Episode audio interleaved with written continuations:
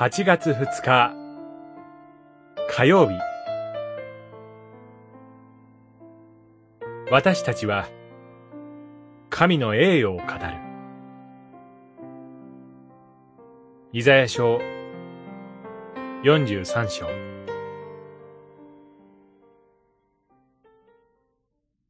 私はこの民を私のために作った。彼らは私の栄誉を語らねばならない。43章21節主なる神は、その昔、イスラエルの人々をエジプトから救い出し、シナイ山で契約を結んで、神の民とされました。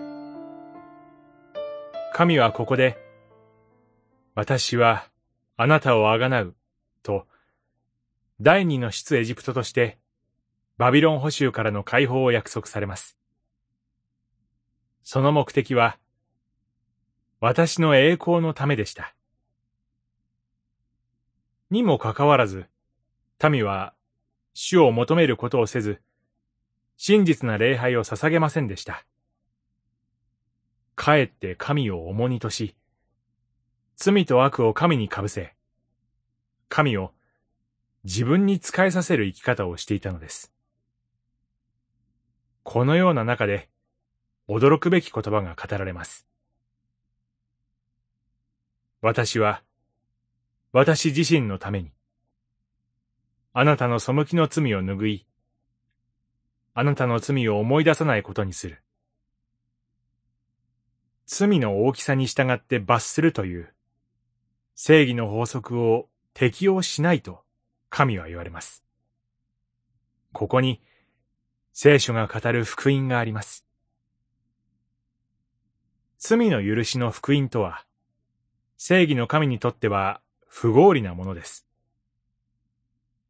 罪のない神の御子が、私たちに代わって罪の刑罰を受けてくださったことを考えるならば、よく理解できます。これが神の恵みです。その目的は、神の栄誉を語ることにあります。それゆえ私たちは、今日も罪の許しの福音に覆われて、託された使命を見舞いに果たす歩みを続けるのです。祈り。神よ。キリストにあって、皆の栄光を表す民へと、新たに創造してくださり、感謝いたします。